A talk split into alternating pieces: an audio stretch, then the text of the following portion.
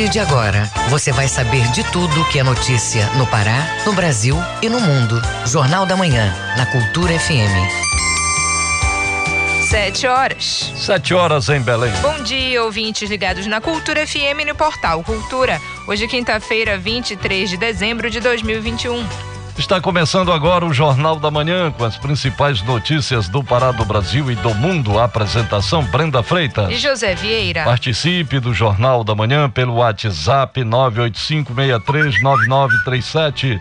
Mande mensagens de áudio e informações do trânsito Repetindo o WhatsApp 985639937. Os destaques da edição de hoje. Estudo aponta que hortes estão mais caros em Belém. Governo do Pará promove ações para prevenir a obesidade em pessoas idosas no estado. Prefeitura de Belém garante título definitivo de imóveis a famílias de baixa renda. Evento vai reunir 15 DJs na capital paraense. Tem também as notícias do esporte. Hoje é dia de Iron Man na tela da TV Cultura. Amazônia, campeão da Série B do Campeonato Paraense de 2021. E ainda nesta edição, a Anvisa divulga parecer sobre segurança na vacinação contra a Covid em crianças. Servidores da Receita Federal pedem exoneração dos cargos. Confiança do consumidor fecha 2021 em queda. Essas e outras notícias agora no Jornal da Manhã. Sete horas, dois minutos. Sete e dois. O Pará é notícia. Conselho da Universidade Estadual do Pará, o EPA, define a inclusão do sistema de cotas raciais. A medida vale para os processos seletivos da instituição a partir de 2023. As informações com Marcos Aleixo. Através de votação, a Universidade do Estado do Pará aprovou por maioria absoluta de votos a inclusão do sistema de cotas raciais para os processos seletivos da instituição de ensino superior paraense a partir de 2023. A medida foi proposta de campanha do reitor Clay Chagas. Para ele, a medida está consolidada na instituição. Para além da universidade, eu acho que é uma, uma importância para a sociedade, né? As cotas, elas são instrumentos de políticas afirmativas que faz com que a gente tenha cada vez mais uma universidade de acesso mais democrático, de acesso mais inclusivo de fato. Então a universidade aprovando essas cotas, com certeza ela dá passos largos para que a gente possa cada vez mais tornar a universidade mais inclusiva, uma universidade que de fato atenda às demandas do Estado a partir das suas particularidades étnico-raciais. Eu acho que aí está a grande importância da aprovação desse instrumento. No Brasil, o sistema de cotas foi instituído em 2012 por meio da Lei número 12.711, conhecida também como Lei de Cotas, com o objetivo de corrigir a desigualdade racial, econômica e educacional na sociedade. Ela é válida apenas no âmbito das instituições de ensino superior públicas federais. O representante da OAB, na aprovação do processo, Paulo Esquires, comenta a decisão. Hoje é um dia histórico na Universidade do Estado do Pará com a aprovação das cotas raciais, uma conquista importantíssima do movimento negro, uma luta de décadas e que a UEPA, no momento tardio, mas importante, implementa as cotas e avança na questão social e educacional no Estado. Marcos Aleixo para o Jornal da Manhã. Justiça nega pedido do Sindicato dos Professores de Santarém para impedir pagamento do abono Fundeb. Vamos até Santarém saber dos detalhes com o nosso correspondente Miguel Oliveira. Bom dia, Miguel. Bom dia, Brenda. Bom dia, Vieira. Bom dia, ouvinte do Jornal da Manhã. Falamos mais uma vez aqui de Santarém, ao vivo. Santarém amanhece com o tempo nublado. São sete horas, quatro minutos.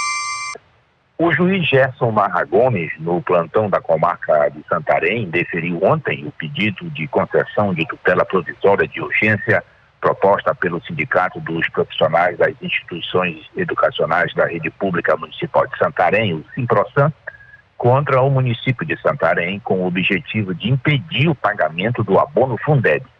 Nessa ação, o sindicato pedia que a prefeitura se abstivesse de efetuar o pagamento do abono dos excedentes do Fundeb aos profissionais da educação básica e aos servidores de apoio administrativo e operacional das unidades de ensino, até que fossem fornecidos os dados financeiros solicitados. Mas o magistrado entendeu que a distribuição do abono Fundeb dependerá de regulamentação por meio de decreto municipal a ser expedido pelo Poder Executivo, inviabilizando de antemão a alegação de que a presente situação não se enquadra na disciplina legal do tema. Segundo o juiz, o pedido administrativo de acesso aos dados que o Sintrosan apresentou ao executivo local foi atendido sem qualquer comprovação do feito de que não servem ao fim aos quais se destinam, observou Gerson Marra Gomes. Vieira. Concessionária de energia passa a permitir que situações de perigo em rede elétrica sejam comunicadas pelo 0800 sem necessidade de informação de unidade consumidora. Miguel, essa decisão foi tomada por causa de um episódio aí em Santarém, né?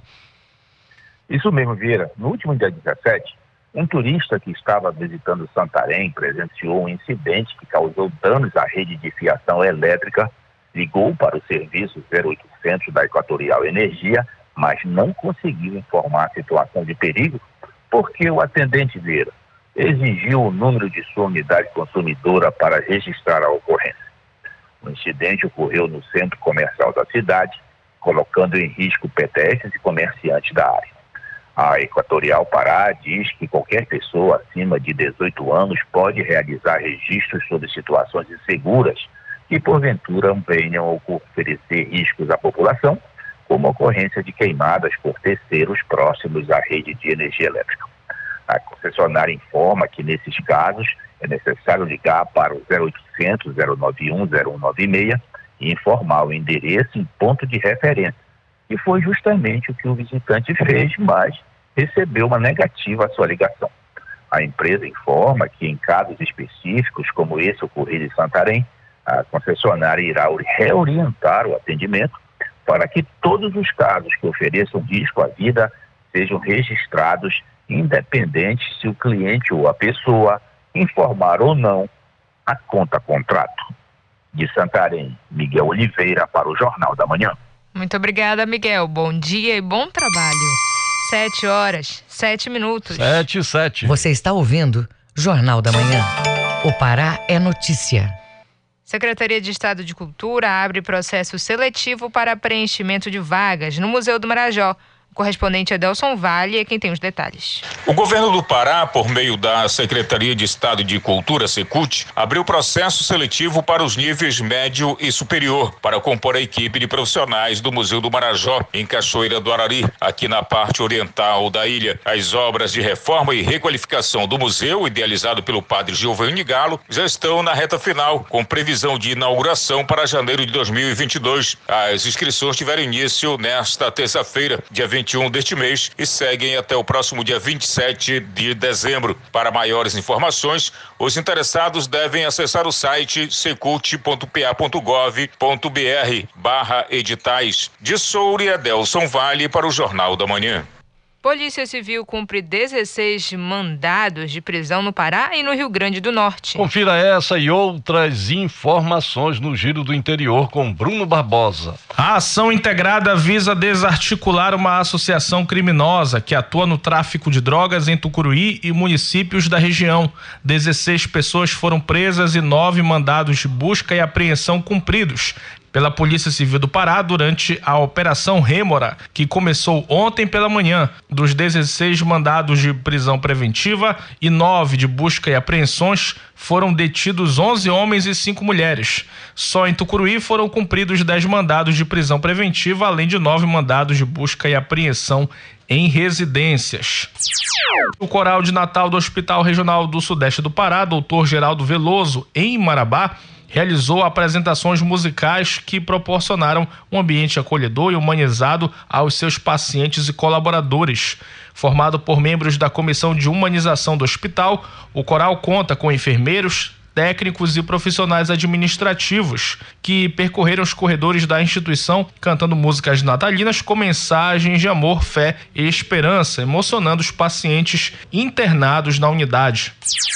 No Nordeste, a Feira da Agricultura Familiar foi realizada ontem em Augusto Correia. O evento foi promovido pelas secretarias de Administração e Finanças e Agricultura do município e teve na programação música ao vivo e alimentos in natura com preço preços acessíveis à população. Além disso, 912 famílias, sustentadas por pequenos produtores rurais, estiveram em evento celebrando a aquisição de uma máquina agrícola que vai beneficiar a produção familiar. Bruno Barbosa para o Jornal da Manhã.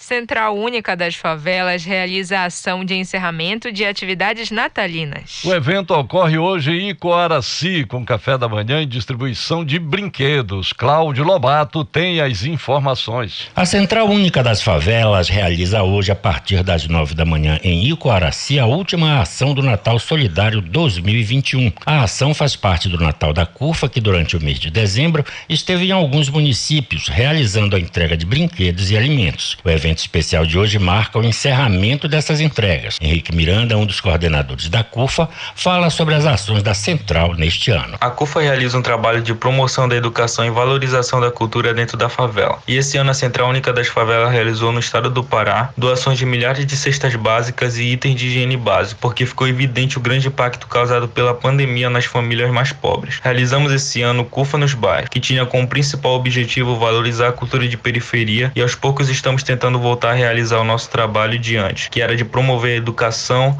a cultura, a potência que vem de dentro das favelas. A ação conta com a parceria do Instituto Viver Periferia, organização não governamental comprometida com as lutas por qualidade de vida dos moradores das regiões carentes, e o programa Vida e a Mulher, que divulga e fortalece a cultura periférica feminina. A coordenadora do Instituto Viver Periferia, Leila Palheta, fala sobre as doações recebidas para realizar evento. Nossos principais doadores são pessoas da sociedade civil, né? Pessoas que viram o nosso post pedindo doação, foram doando, doando, doando e ainda estão doando até agora. Nós tivemos um retorno muito grande de pessoas comuns que sempre doam para o Instituto Viver Periferia. Nós trabalhamos com pessoas em situação de vulnerabilidade social, trabalhamos com doações e essas doações é, estão sendo renovadas agora no período natalino. Durante a ação de hoje vão ser distribuídos mais de 600 brinquedos e a coordenação calcula que mais de mil pessoas passem pelo evento ao longo do dia. A programação especial também conta com a presença do Papai Noel, além da distribuição de lanches e brincadeiras, como antecipa a coordenadora Leila Palheta do Viver Periferia. É, a nossa expectativa é atender 1.500 crianças, uma programação que começa às 8 horas da manhã, com café da manhã para as crianças e termina às 18 horas com atividade cultural. Às 15 horas será a entrega de brinquedos, né, com Papai Noel e Mamãe Noel e 18 horas vai ter a é, programação cultural, né? Vai ter um coro, né? Um coral infantil né? Nós vamos ter um coral infantil formado por crianças da comunidade. Então, a nossa expectativa é essa, é atender 1.500 crianças, ainda dá tempo de você doar. A ação vai ser realizada na passagem Conceição, em Icoaraci. A CUFA, Central Única das Favelas, é uma organização brasileira reconhecida nacional e internacionalmente nos âmbitos políticos, social, esportivo e cultural que existe há 20 anos. A CUFA promove atividades nas áreas da educação, lazer, esportes, cultura cultura e cidadania, como grafite, DJs, break, rap, audiovisual, basquete de rua, literatura, além de outros projetos sociais. Cláudio Lobato para o Jornal da Manhã. 7 horas 14 minutos. 7 e 14. Ouça a seguir no Jornal da Manhã. Confiança do consumidor fecha 2021 em queda. Cultura FM, aqui você ouve primeiro. A gente volta já. Jornal da Manhã. Você é o primeiro a saber.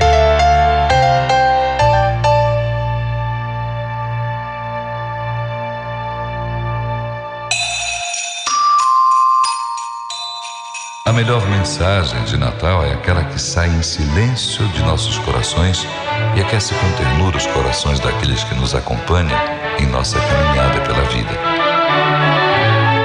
Feliz Natal para você, da Cultura FM.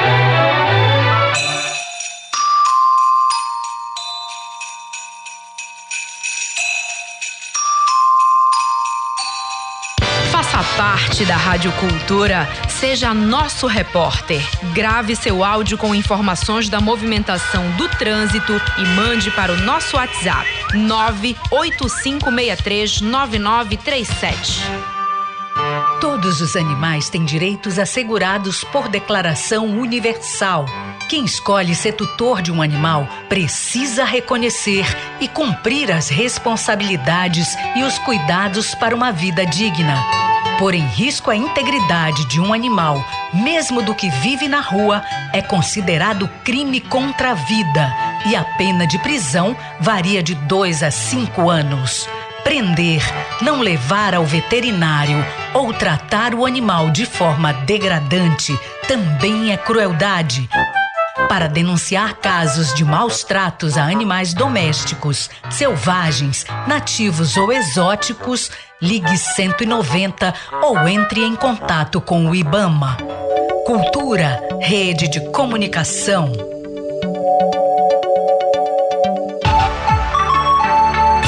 O papo é música. Feira do Som. De segunda a sexta, meio-dia. Meus amigos da cultura, fala o Edgar Augusto. Todo dia, de segunda a sexta-feira, ao meio-dia, a Feira do Som, com lançamentos e muitas novidades. Não percam a Feira do Som, a caminho de 50 anos, pela Cultura FM.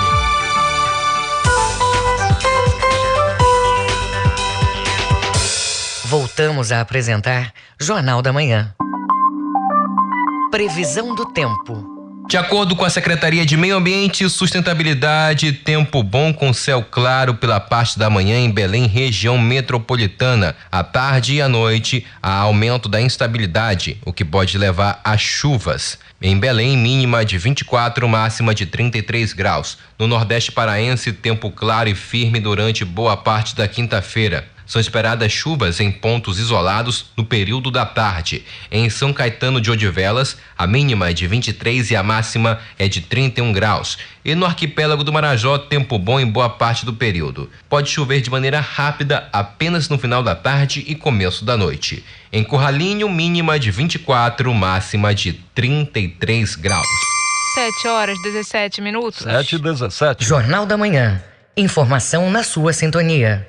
Programação de final de ano da Arquidiocese de Belém vai ser realizada de 24 de dezembro a 1 de janeiro de 2022. Na Assembleia de Deus ocorre a cantata de Natal até o dia 25 deste mês. As informações com Cláudio Lobato. Nos templos da Assembleia de Deus, as comemorações natalinas começaram mais cedo.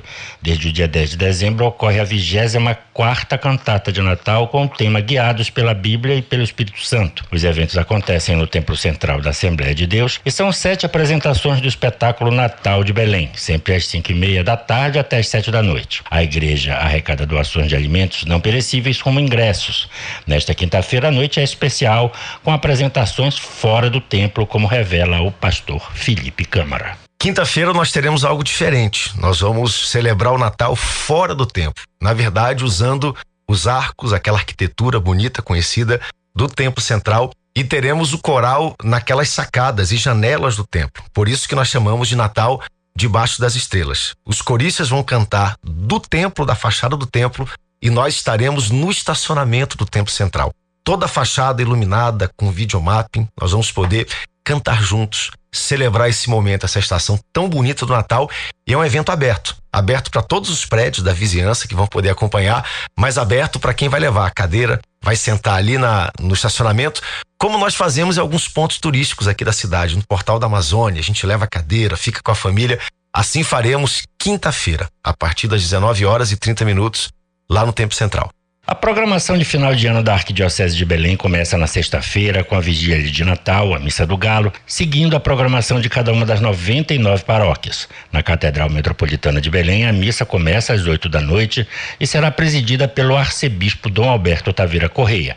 O cura da Catedral Metropolitana, cônego Roberto Cavalli, dá mais detalhes sobre a programação da Arquidiocese. Teremos missa no dia 24, às 20 horas, a missa da vigília do Natal pelo senhor arcebispo Dom Alberto Taveira Correia. No dia 25, dia do Natal, teremos missa às 7 horas da manhã, às 9 horas da manhã e às 19 horas. No domingo, 26, é dia da Sagrada Família, teremos missa às 7 e 9 horas da manhã e às 17 e às 19 horas.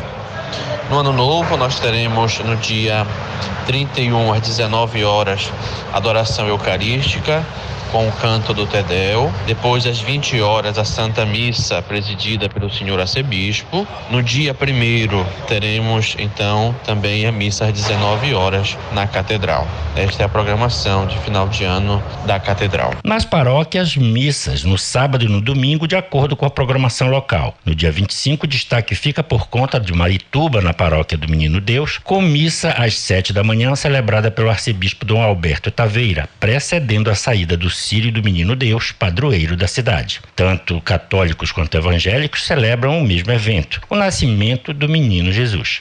O cura da Catedral Metropolitana, Cônego Roberto Cavalli, fala sobre o significado do Natal. No Natal nós celebramos o nascimento de nosso Senhor Jesus Cristo, aonde nós contemplamos o mistério de amor de Deus por nós. E esse mistério se manifesta com o Pai que envia o seu Filho único para vir habitar entre nós e para nos trazer a salvação. Por isso, neste tempo, em preparação ao Natal, muitas vezes falamos: Vem, Senhor, vem nos salvar.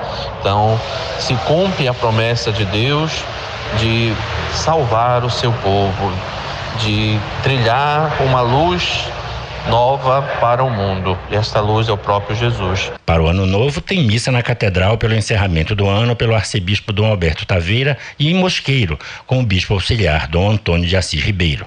Dia 1 de janeiro, dedicada a Santa Maria Mãe de Deus, missa na comunidade Santo Agostinho, em Quaraci, e demais paróquias, de acordo com a programação local. Cláudio Lobato, para o Jornal da Manhã. Estação das Docas recebe até hoje a Feira Natalina, organizada por um grupo de mulheres. A iniciativa busca fortalecer o empreendedorismo feminino. O repórter Marcos Aleixo tem os detalhes.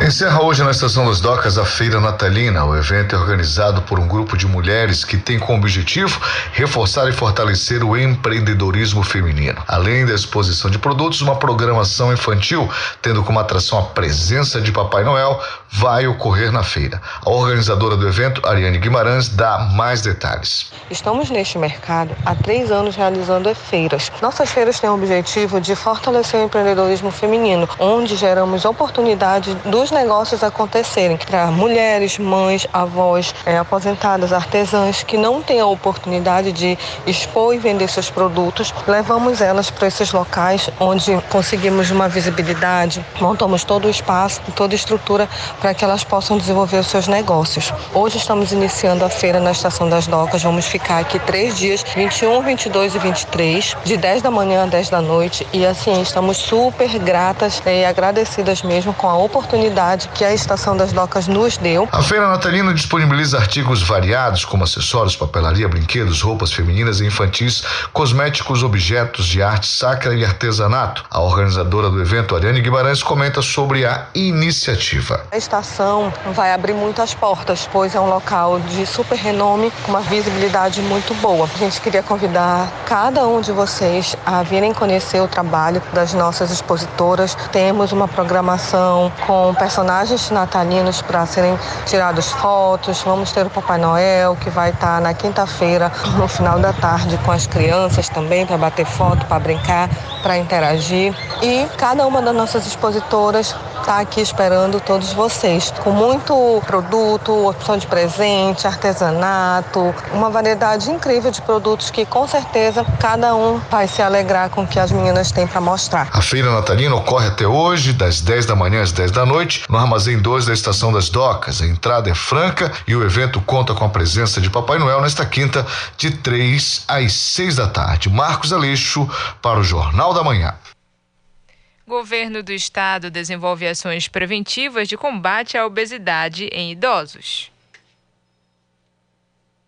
Cerca de 50% dessas pessoas estão com sobrepeso. Acompanhe as informações com Felipe Feitosa. De acordo com o relatório público do Sistema de Vigilância Alimentar e Nutricional, a CISVAN, mais de 50% da população idosa do Pará apresenta sobrepeso. E para evitar que este número aumente ainda mais, o governo do Pará, por meio das secretarias de Saúde e Esporte e Lazer, promove ações que têm como principal objetivo aumentar a qualidade de vida dos idosos e também diminuir o sobrepeso neste público. A Mujaci Vilhena, cirurgião dentista e coordenador estadual de saúde do idoso da CESPA, conta um pouco do trabalho. As nossas ações de combate da combate à obesidade, elas estão sendo realizadas tanto a nível de política macro de governo de estado, a nossa coordenação estadual de, de, de nutrição também tem programas específicos que acompanham essa temática sobre a questão da obesidade por meio de orientações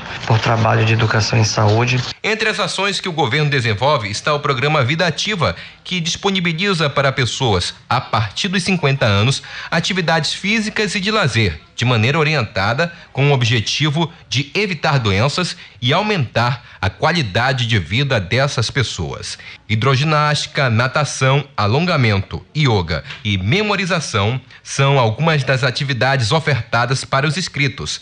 A diretora técnica da CEL, Kátia Rocha, orienta para quem deseja procurar o serviço. Retomaremos as matrículas para alunos novos do dia 11 ao dia 14 de janeiro, tanto na Tuna quanto na Zalp e também na UEPA da João Paulo II. O início das aulas para o ano de 2022 ele acontecerá a partir do dia 17 de janeiro. Então ainda temos vagas e nesse período, a partir do dia 10 de janeiro, as pessoas podem matricular-se, procurar matricular no local onde pretende fazer atividade física. Felipe Feitosa para o Jornal da Manhã. 7 horas 27 minutos. 7 e 27. O Mundo é Notícia. Hora de conferir os destaques do que é notícia pelo mundo no Giro Internacional com Cláudio Lobato. Os casos de Covid-19 parecem ter atingido seu auge na província sul-africana de Gauteng, cerca de um mês após a primeira detecção da variante Ômicron do coronavírus no local. O impacto de surtos de infecções tem sido menos severo do que as ondas anteriores, disseram cientistas nesta quarta-feira. Cientistas do National Institute of Communicable Disease, o NICD, disseram que, embora seja necessário mais estudos, os dados da África do Sul cuja experiência está sendo observada de perto ao redor do mundo, contaram uma história positiva sobre a gravidade da variante. Gauteng, o centro comercial da África do Sul, lar de um dos aeroportos mais movimentados do continente e da região onde a Omicron surgiu pela primeira vez, está agora vendo uma queda nos casos diários e na percentagem de testes positivos, disse Michel Grum, do NICD, em entrevista coletiva. Cinemas, casas de espetáculos e outros locais de entretenimento serão fechados a partir de domingo na Bélgica para conter o avanço da variante Ômicron do coronavírus. O anúncio foi feito pelo primeiro-ministro Alexander de Croo nesta quarta-feira. Os cafés e restaurantes que temiam restrições adicionais poderão permanecer abertos até às 11 horas da noite durante as festas de Natal e Ano Novo. A medida está em vigor desde o início de dezembro. Os museus não são afetados pelas novas medidas. De acordo com o primeiro-ministro, embora as infecções por Covid tenham caído 60% em relação a três semanas atrás, é preocupante o fato de que atualmente três em cada dez testes positivos sejam da variante Ômicron. De Cru observou que até agora quase 40% dos adultos na Bélgica receberam doses de reforço.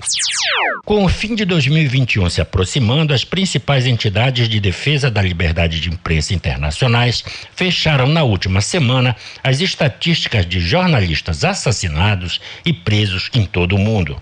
Embora elas adotem critérios diferentes, a conclusão é de que mais profissionais de imprensa encontram-se atrás das grades neste momento, em comparação a dezembro do ano passado, enquanto menos perderam a vida devido ao seu trabalho em 2021 mas ainda assim o número de perdas é alto, variando entre 46 e 77, dependendo da metodologia. O consenso entre as instituições é que a China continua como a maior carcereira de jornalistas. México e Afeganistão destacam-se em várias contagens, como nações com mais mortes violentas, mostrando que um país cujo poder foi tomado à força por um grupo extremista pode ser tão mortal para a liberdade de imprensa quanto um regime democrático assolado pela ação de facções criminosas. Com informações da agência France Press, Reuters e Media Talks, Cláudio Lobato, para o Jornal da Manhã. 7 horas 30 minutos. 7h30. Ouça a seguir no Jornal da Manhã. Hoje é dia de Iron Man na tela da TV Cultura. É daqui a pouco aqui na Cultura FM. Não saia daí, a gente volta já. Você está ouvindo Jornal da Manhã. ZYD 233, 93,7 MHz. Rádio Cultura FM, uma emissora da Rede Cultura de Comunicação. Fundação Paraense de Rádio Difusão. Rua dos Pariquis, 3318. Base operacional, Avenida Almirante Barroso, 735. Berlim, Pará, Amazônia, Brasil.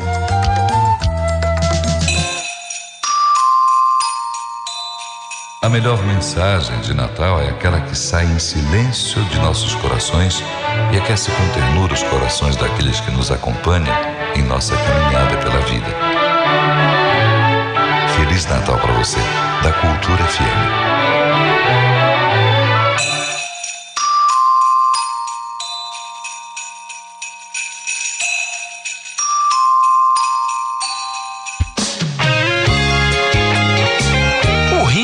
Contagiante do Brega, no calor amazônico. As músicas, a história, o cenário. Brega, patrimônio imaterial e cultural do estado do Pará.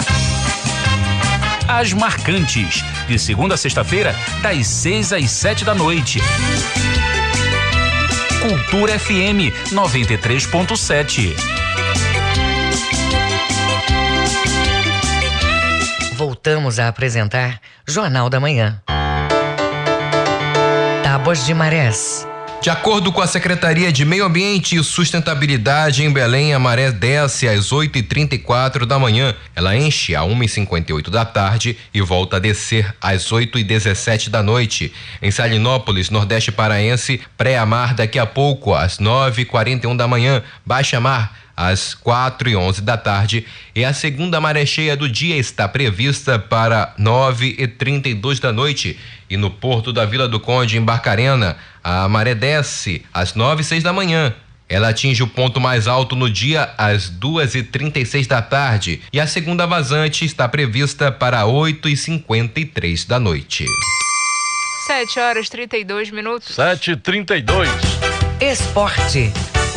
Amazônia, campeão da Série B do Campeonato Paraense de 2021. Hoje é dia de Iron Man na tela da TV Cultura. Essas e outras do esporte com Tainá Martinez. O paraense Ian Matos, atleta olímpico dos saltos ornamentais, morreu após quase dois meses internado por conta de uma infecção pulmonar. O atleta paraense estava na Casa de Saúde São Bento, na Ilha do Governador, no Rio de Janeiro, desde o dia 30 de outubro. Ele chegou a apresentar evolução, mas piorou na noite da última segunda-feira e não resistiu. Inicialmente, o paraense teve uma infecção na garganta. Posteriormente, a bactéria se alojou no esôfago e em seguida no pulmão. Natural de Moaná, interior do Pará, Ian despontou na modalidade ainda bem jovem quando se destacou no Campeonato Pan-Americano Júnior de 2003 e no Campeonato Mundial Júnior de 2004. Com o objetivo de desenvolver seu potencial,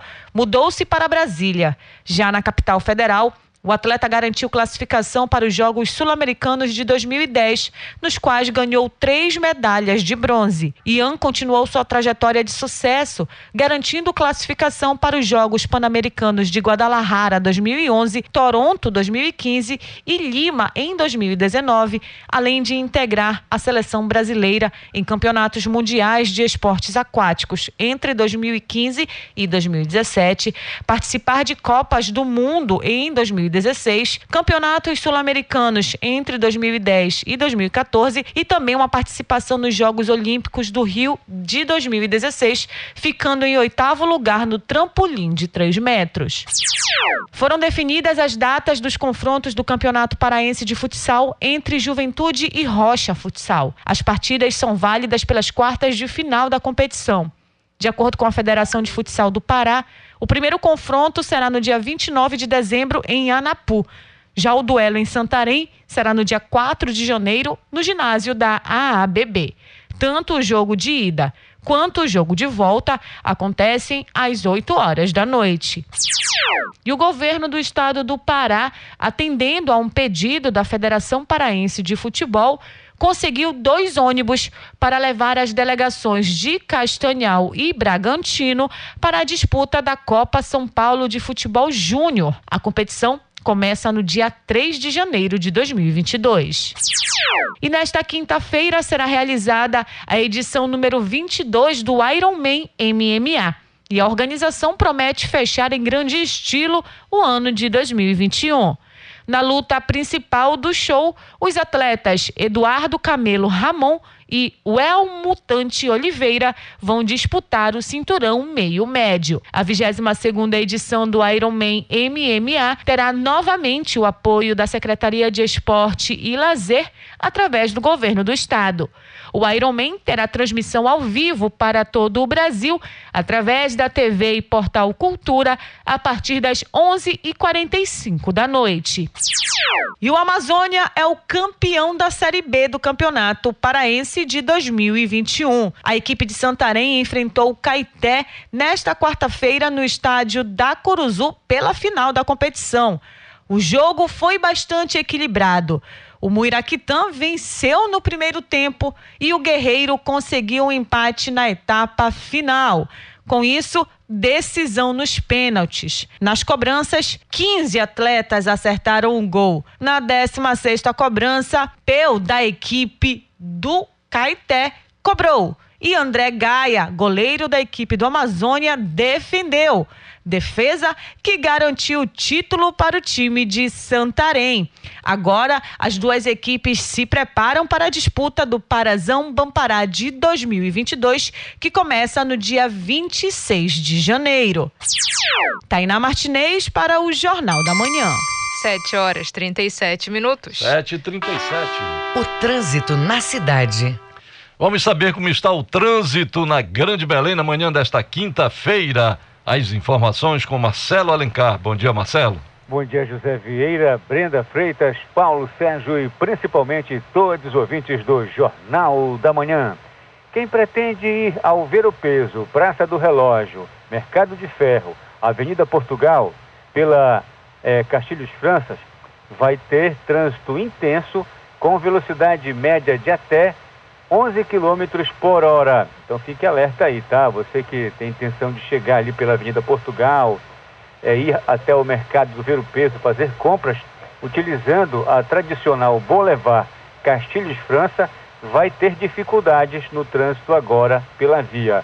Marcelo Alencar, direto do Departamento de Rádio Jornalismo para o Jornal da Manhã, volta no comando Brenda Freitas e José Vieira. Muito obrigada, Marcelo. 7 horas 38 minutos. 7 e 38 Jornal da Manhã. Informação na sua sintonia. Município de Canaã dos Carajás, no, na região sudeste do estado, tem 27 anos de emancipação. No fim do século XX, com a descoberta de jazidas minerais, o município começou a receber trabalhadores para a implantação de minas e usinas de beneficiamento e processamento de minério. Segundo o IBGE, com a incorporação da atividade de mineração, a população de Canaã subiu de 10.922 em 2000 para 31.062 habitantes em 2013. Hoje, a população do município é estimada em cerca de 50 mil habitantes. Conheça um pouco mais sobre esse desenvolvimento na reportagem de Yuri Siqueira, sob a supervisão de Tamires Nicolau. Quando eu decidi sair do Maranhão, foi para tentar ter uma vida melhor para minha família. Larguei tudo e vim pro sul do Pará. Cheguei numa vila que hoje é Canaã.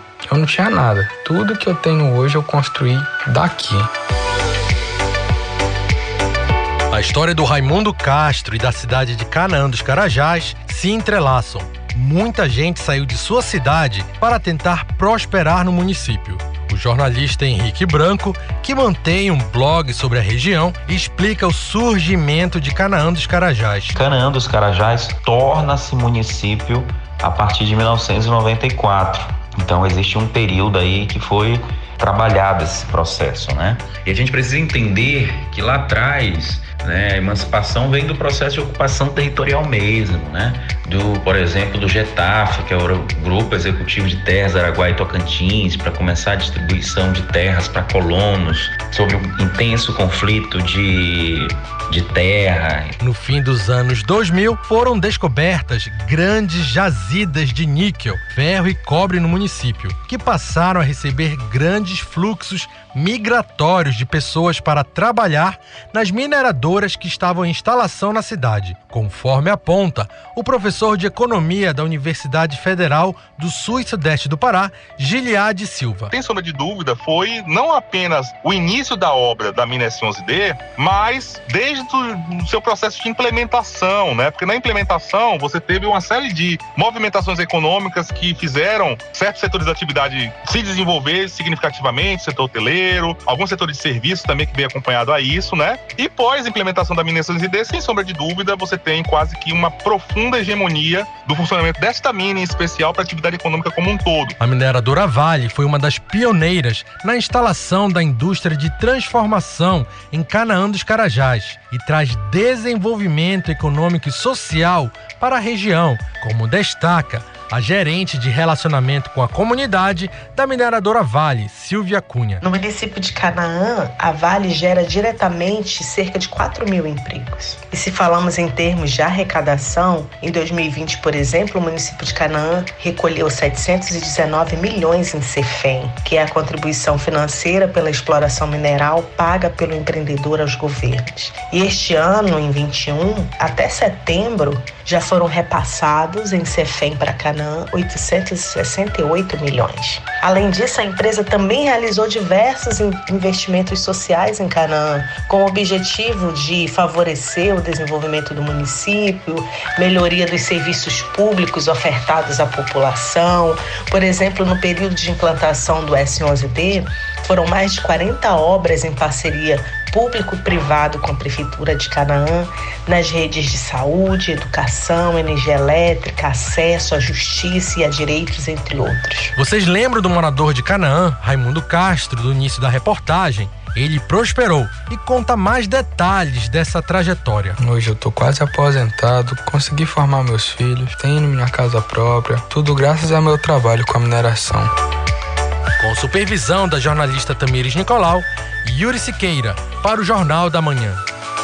Fique sabendo primeiro, Jornal da Manhã, aqui na Cultura FM. Os números da economia. Produtos de hortifruti continuam em alta. Os dados são do Diese Pará e as informações do repórter Marcelo Alencar. A constatação do aumento é do segundo balanço do Diese Pará, realizado nas feiras livres e supermercados em Belém. O quilo do pepino, por exemplo, foi o campeão de alta, pouco mais de 10%. O quilo da batata doce rosa ficou em segundo lugar, com reajuste de 9,48%. O maço da alfavaca aumentou 6,60% e o quilo do chuchu teve reajuste de 5,90%. O técnico do Diese Pará, Everson Costa, detalha o levantamento. Automaticamente, se nós analisarmos os dados do ano de 2021, considerando os 11 primeiros meses, ou seja, de janeiro a novembro, a grande maioria dos produtos também apresenta reajustes bem mais elevados do que a inflação prevista para o mesmo período. Nesse caso, temos produtos como a abóbora, o pimentão verde e a batata doce que vão com reajustes acima de 30% em alguns casos. Segundo os especialistas, embora os produtos comercializados nas feiras livres sejam mais frescos e em maior variedade, o poder de compra no atacado, em maior número, permite às redes de supermercados condições de praticar preços mais acessíveis para o consumidor. Everson Costa explica por que os preços dos hortifrutis continuam subindo. É bom registrar que nós temos aí períodos de entre safra de cada produto, temos aí questões ligadas a fatores de comercialização. Sempre é bom lembrar também que as distâncias da qual esses produtos percorrem até chegar às feiras e mercados, elas são gigantescas e são influenciadas pelo custo do frete. Para além disso, os atravessadores acabam também ajudando a deixar esse preço mais caro. E infelizmente o resultado disso são produtos aí do nosso dia a dia, como hortaliças, verduras verduras e legumes bem mais caros. No mesmo período também foram registradas quedas em alguns produtos hortes, com destaque para a batata lavada, com recuo de 10,33%, seguida da cenoura, quilo com queda de 4,42%. A dica é pesquisar. Alguns supermercados e feiras livres apresentam preços promocionais mais atrativos ao consumidor. Marcelo Alencar, para o Jornal da Manhã. Confiança do consumidor fecha 2021 com queda de 2,6 pontos. Foi a maior queda no período de um ano nos últimos 17 anos de pesquisa, como nos conta Janaína Oliveira.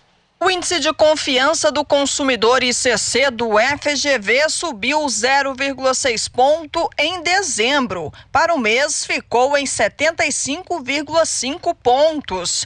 Porém, o ICC fecha 2021 em queda de 2,6 pontos. Segundo o FGV, foi a maior queda na confiança para um ano dos últimos 17 anos. A coordenadora das sondagens do FGV Ibre, Viviane Seda, explica que essa queda anual da confiança se deu principalmente em função da dificuldade financeira dos consumidores de menor nível de renda, ou seja, os mais pobres. Há realmente um descolamento né, desses consumidores mais baixa renda dos de alta renda, diante da continuidade né, desse desemprego mais alto e um aumento, uma aceleração dos preços, da inflação, e aí outros aspectos que ajudam também essas famílias a ficarem mais comprometidas, que é a questão do endividamento. Então, a gente tem um endividamento maior nas faixas de renda mais baixa, que contribui bastante para esse descolamento da confiança. Para Viviane Seda, os dados apontam preocupação para 2022. De acordo com ela,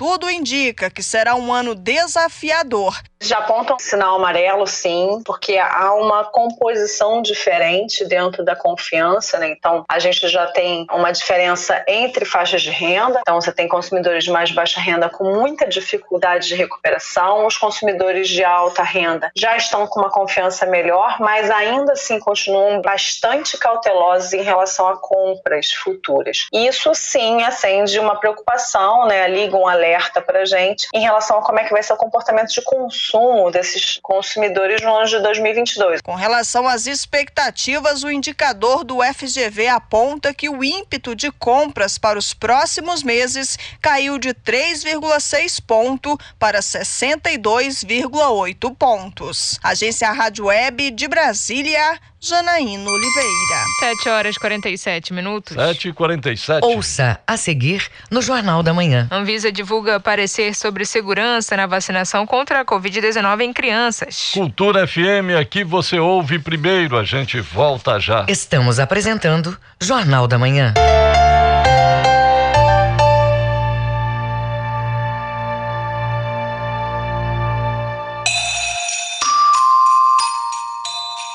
Melhor mensagem de Natal é aquela que sai em silêncio de nossos corações e aquece com ternura os corações daqueles que nos acompanham em nossa caminhada pela vida.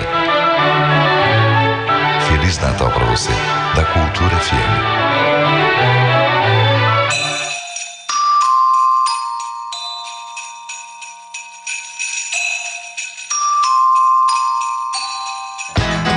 Nesta sexta, dia 24, é dia de Discotoca na Cultura FM. Discotoca, os sons que tocam o Pará, em versões exclusivas e intimistas. Foi no baile de interior que o... No programa desta semana, recebemos no nosso especial de Natal a banda Fruta Quente. Se você quer aprender um molejo Discotoca, os sons que tocam o Pará. Toda sexta, às cinco e meia da tarde. Páscoa em abril, férias em julho, Sírio em outubro.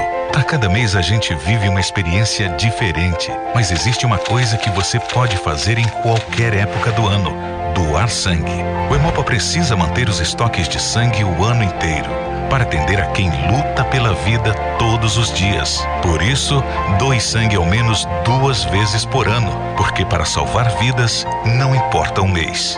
Hemopa, Governo do Pará. Uma sociedade mais justa se constrói com mais participação feminina em todos os espaços. Para combater a desigualdade e apoiar as mulheres nessa luta, precisamos da união de todos. Apoie esta causa. Incentive o protagonismo e as escolhas. Defenda a independência econômica, sexual e emocional da mulher. Toda mulher merece o reconhecimento do poder que tem de transformar a sociedade para melhor. Cultura, rede de comunicação. Música, informação e interatividade. Conexão Cultura, de segunda a sexta, oito da manhã. Ouvinte da Cultura FM, eu sou Isidoro Calixto, eu apresento o Conexão Cultura. Notícias, atualidades, informações e música para você ficar conectado com o que acontece no Pará e no Brasil. Não perca de segunda a sexta-feira, das 8 às 10 da manhã. Conexão Cultura.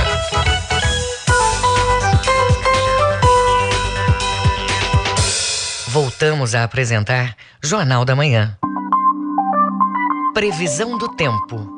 Os dados da Secretaria de Meio Ambiente e Sustentabilidade apontam que para o Baixo Amazonas e Calha Norte não há previsão de chuvas significativas. Em Monte Alegre, mínima de 23, máxima de 33 graus. No Sudoeste Paraense, tempo instável e chuvoso, principalmente na porção sul da mesorregião. No restante da área, tempo nublado com possibilidade de precipitações a qualquer hora do dia. Mínima de 23, máxima de 33 graus em Vitória do Xingu. E no sudeste paraense, tempo bom e estável ao longo do dia, com céu claro a parcialmente nublado e sem ocorrência de chuvas na porção norte. Nas outras áreas, há possibilidade de precipitação leve. Mínima de 23, máxima de 32 graus em Ulianópolis.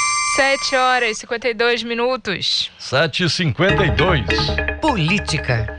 Anvisa divulga parecer sobre segurança na vacinação contra a Covid-19 em crianças. Ouça com Yuri Hudson. Após técnicos receberem ameaças, a Anvisa divulgou nesta quarta-feira pareceres que embasaram a liberação da vacina da Pfizer para crianças de 5 a 11 anos.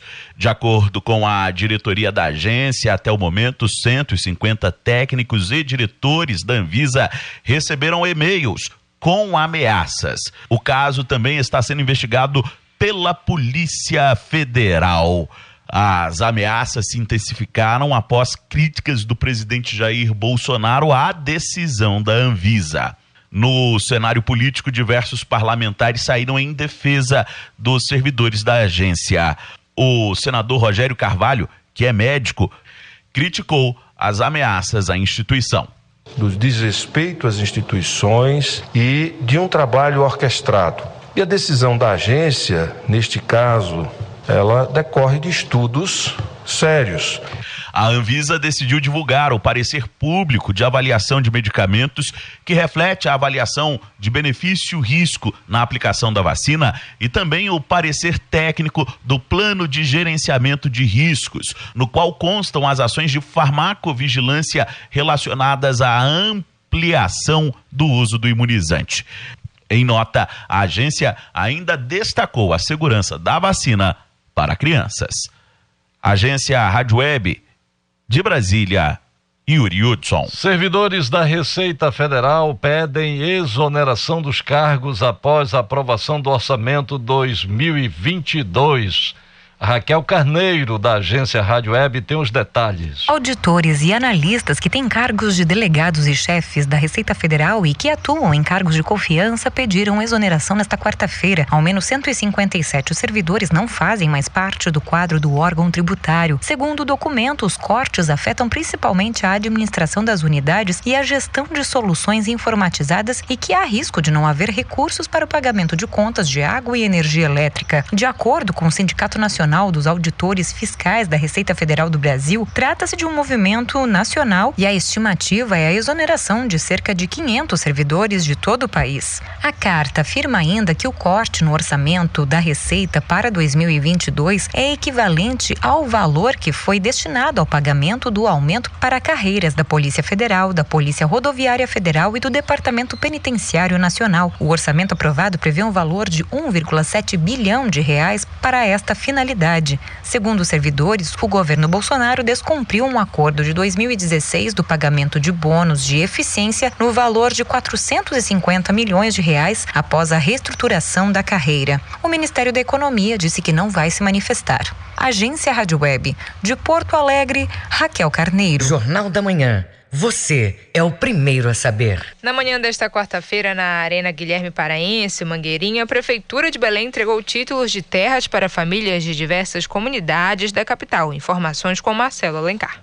300 famílias de baixa renda do conjunto Carmelândia, Jurunas e área central do distrito de Coraci foram contempladas com o título de propriedade definitiva. O prefeito de Belém, Edilson Rodrigues, comenta o resultado. O imóvel é dele, ele pode ir num banco, pedir financiamento para reformar a casa, para adaptar um pátio, fazer uma oficina, ter autonomia financeira, enfim, ele passa a ser aquilo que quem tem grana é dono do seu destino. Então, o camarada tem um terreno, ele pode construir um condomínio vertical, horizontal, ele pode fazer a mansão para cada dele. Por que o pobre não pode?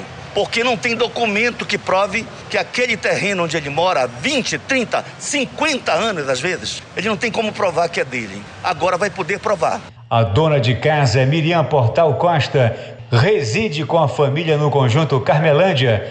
Ela ficou feliz em saber que receberia, além do título de propriedade definitiva, um cheque do programa Sua Casa, que vai proporcionar melhorias no seu imóvel.